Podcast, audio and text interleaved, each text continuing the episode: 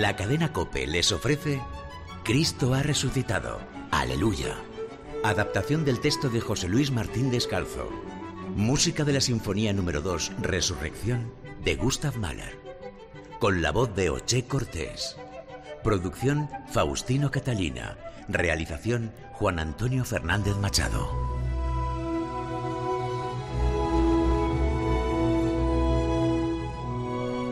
En su obra Días Grandes de Jesús, José Luis Martín Descalzo expresa su sorpresa al contemplar la celebración de la Pascua de los ortodoxos en Jerusalén.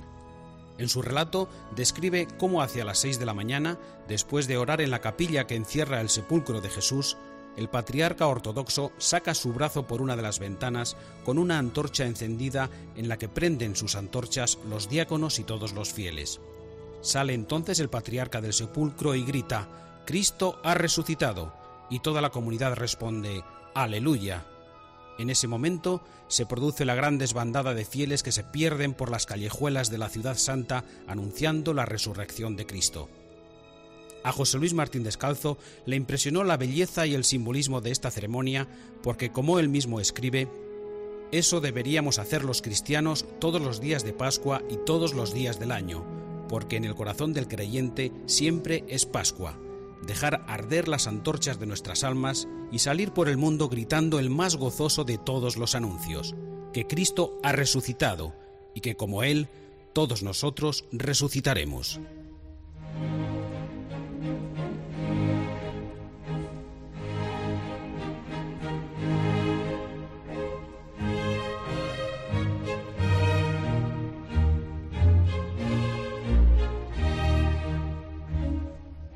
Resucitó.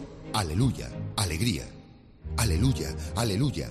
Este es el grito que desde hace 20 siglos dicen hoy los cristianos.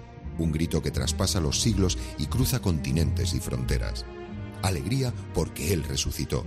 Alegría para los niños que acaban de asomarse a la vida y para los ancianos que se preguntan a dónde van sus años. Alegría para los que rezan en la paz de las iglesias y para los que cantan en las discotecas alegría para los solitarios que consumen su vida en el silencio y para los que gritan su gozo en la ciudad. Como el sol se levanta sobre el mar victorioso, así Cristo se alza encima de la muerte. Como se abren las flores aunque nadie las vea, así revive Cristo dentro de los que le aman. Y su resurrección es un anuncio de mil resurrecciones. La del recién nacido, que ahora recibe las aguas del bautismo. La de los dos muchachos que sueñan el amor la del joven que suda recolectando el trigo, la de ese matrimonio que comienza estos días la estupenda aventura de querer y quererse, y la de esa pareja que se ha querido tanto que ya no necesita palabras ni promesas. Sí, resucitarán todos, incluso los que viven hundidos en el llanto, los que ya nada esperan porque lo han visto todo, los que viven envueltos en violencia y odio, y los que de la muerte hicieron un oficio sonriente y normal. No lloréis a los muertos como los que no creen. Quienes viven en Cristo arderán como un fuego que no se extingue nunca. Tomad vuestras guitarras y cantad y alegraos. Acercaos al pan que en el altar anuncia el banquete infinito, a este pan que es promesa de una vida más larga, a este pan que os anuncia una vida más honda. El que resucitó volverá a recogeros nos llevará en sus hombros como un padre querido, como una madre tierna que no deja a los suyos. Recordad, recordadlo, no os han dejado solos en un mundo sin rumbo. Hay un sol en el cielo y hay un sol en las almas. Aleluya, aleluya.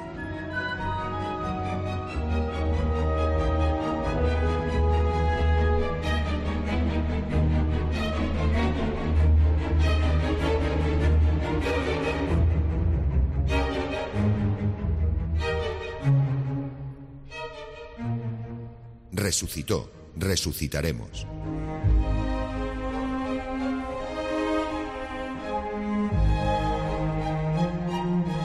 Hay en el mundo de la fe algo que resulta verdaderamente desconcertante. La mayoría de los cristianos creen sinceramente en la resurrección de Jesús. Pero, asombrosamente, esta fe no sirve para iluminar sus vidas. Creen en el triunfo de Jesús sobre la muerte, pero viven como si no creyeran. ¿Será tal vez porque no hemos comprendido en toda su profundidad lo que fue esa resurrección? Recuerdo que hace ya bastante tiempo trataba una de mis hermanas de explicar a uno de mis sobrinillos, que tenía entonces seis años, lo que Jesús nos había querido en su pasión, y le explicaba que había muerto por salvarnos. Y queriendo que el pequeño sacara una lección de esta generosidad de Cristo, le preguntó, ¿Y tú qué serías capaz de hacer por Jesús? ¿Serías capaz de morir por él? Mi sobrinillo se quedó pensativo y al cabo de unos segundos respondió, Hombre, si sé que voy a resucitar al tercer día, sí. Recuerdo que al oírlo, en casa nos reímos todos, pero yo me di cuenta de que mi sobrino pensaba de la resurrección y de la muerte de Jesús como solemos pensar todos, que en el fondo Cristo no murió del todo, que fue como una suspensión de la vida durante tres días y que después de ellos regresó a la vida de siempre. Pero el concepto de resurrección es en realidad mucho más ancho lo comprenderán ustedes si comparan la de Cristo con la de Lázaro. Muchos creen que se trató de dos resurrecciones gemelas, y de hecho las llamamos a las dos con la misma palabra. Pero fíjense en que Lázaro cuando fue resucitado por Cristo siguió siendo mortal, vivió en la tierra unos años más y luego volvió a morir por segunda y definitiva vez. Jesús, en cambio, al resucitar, regresó inmortal, vencida ya para siempre la muerte.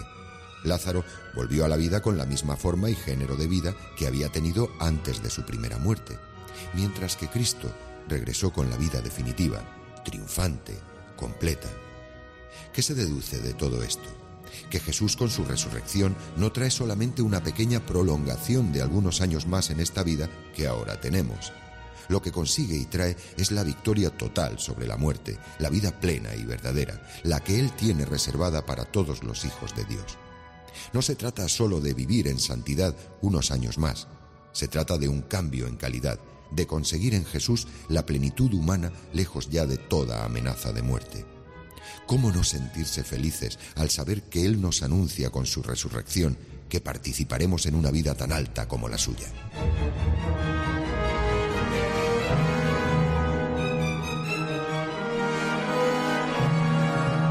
No tengáis miedo.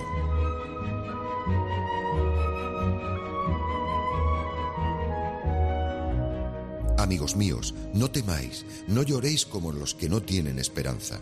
Jesús no dejará a los suyos en la estacada de la muerte.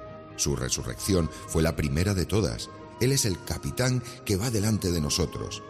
Y no a la guerra y a la muerte, sino a la resurrección y la vida. No tengáis miedo, no temáis. No sé si se habrán fijado ustedes en que esta es la idea que más se repite en las lecturas que se hacen en las iglesias en tiempo pascual.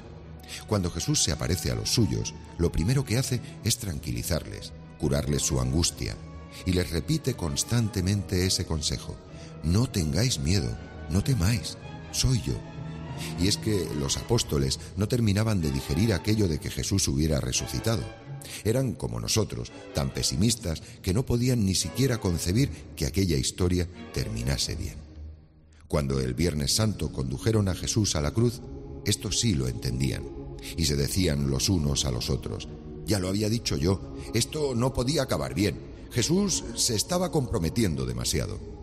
Y casi se alegraban un poco de haber acertado en sus profecías catastróficas.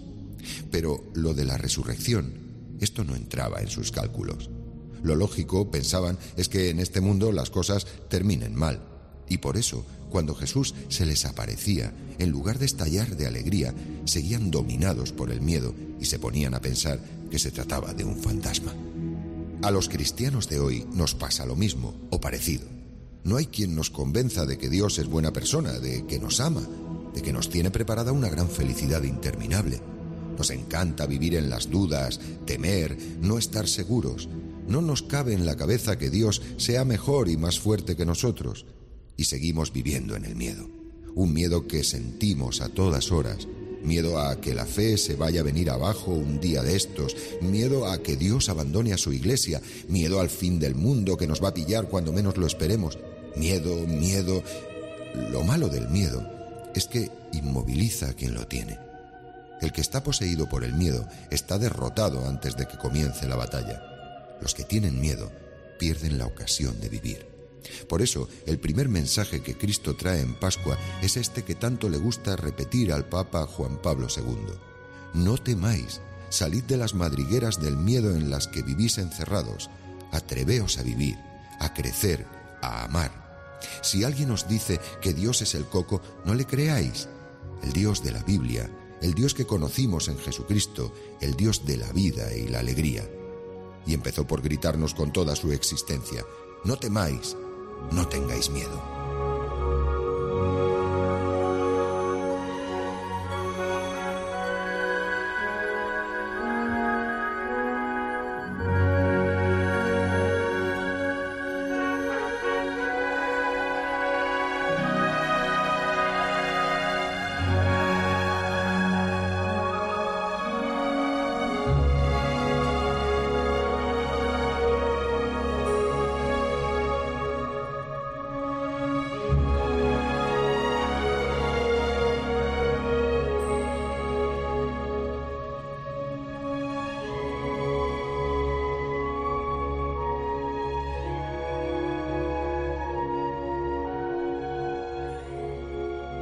La resurrección de Cristo, esperanza de la humanidad.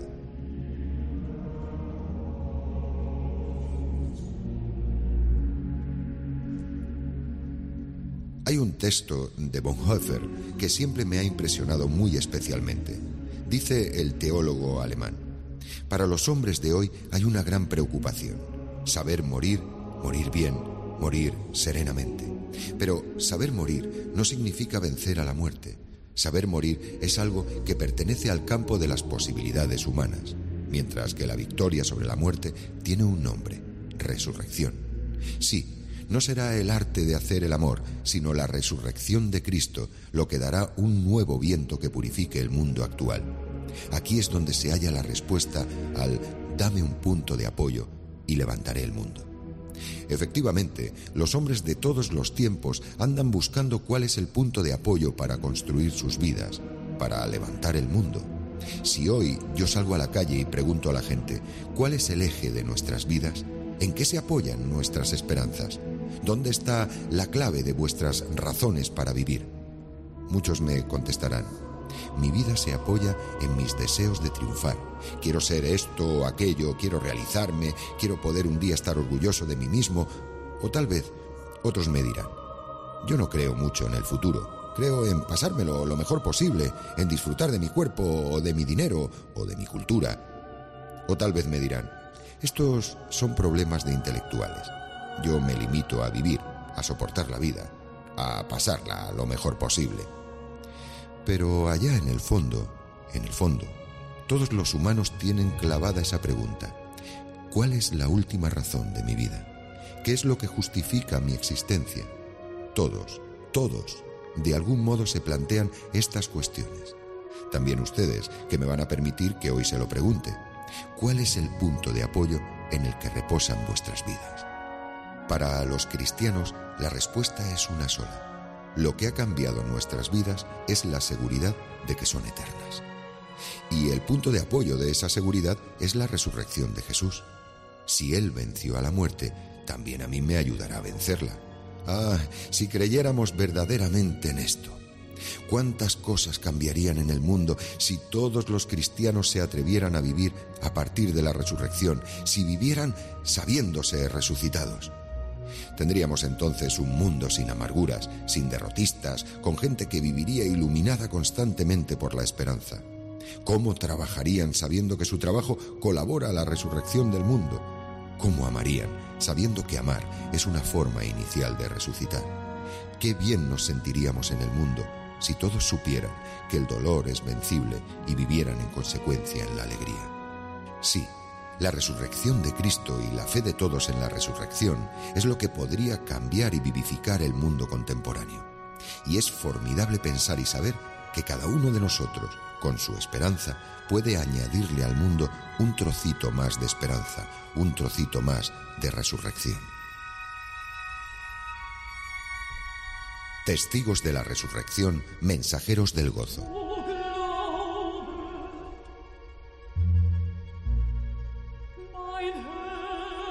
Muchas veces he pensado yo que la gran pregunta que Cristo va a hacernos el día del juicio final es una que nadie se espera. Cristianos nos dirá, ¿qué habéis hecho de vuestro gozo? porque Jesús nos dejó su paz y su gozo como la mejor de las herencias. Os doy mi gozo. Quiero que tengáis en vosotros mi propio gozo y que vuestro gozo sea completo. Dice en el Evangelio de San Juan, no temáis, yo volveré a vosotros y vuestra tristeza se convertirá en gozo. Dijo poco antes de su pasión. Y también, si me amáis, tendréis que alegraros. Volveré a vosotros y vuestro corazón se regocijará y el gozo que entonces experimentéis nadie os lo podrá arrebatar.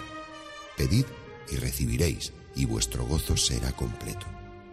¿Y qué hemos hecho nosotros de ese gozo del que Jesús nos hizo depositarios? Es curioso, la mayor parte de los cristianos ni siquiera se ha enterado de él. Son muchos los creyentes que parecen más dispuestos a acompañar a Jesús en sus dolores que en sus alegrías, en su dolor que en su resurrección. Pensad, por ejemplo, durante las semanas de Cuaresma se celebran actos religiosos especiales, con penitencias, con oraciones, pero tras la resurrección, la Iglesia ha colocado una segunda Cuaresma, los días que van desde la resurrección hasta la ascensión. ¿Y quién los celebra? ¿Quién al menos los recuerda? Impresiona pensar que en el Calvario tuvo Cristo al menos unos cuantos discípulos y mujeres que le acompañaban, pero no había nadie cuando resucitó.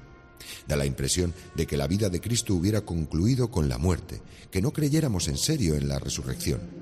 Muchos cristianos parecen pensar, como dice Evely, que tras la cuaresma y la Semana Santa, los cristianos ya nos hemos ganado unas buenas vacaciones espirituales. Y si nos dicen, Cristo ha resucitado, pensamos, qué bien, ya descansa en los cielos. Lo hemos jubilado con una pensión por los servicios prestados. Ya no tenemos nada que hacer con él. Necesitó que le acompañásemos en sus dolores. ¿Para qué vamos a acompañarle en sus alegrías? Y sin embargo, lo esencial de los cristianos es ser testigos de la resurrección. ¿Lo somos? ¿O la gente nos ve como seres tristes y aburridos? ¿O piensa que los curas somos espantapájaros pregoneros de la muerte, del pecado y del infierno únicamente? Tendríamos que recordar que los cristianos somos ante todo eso, testigos de la resurrección, mensajeros del gozo.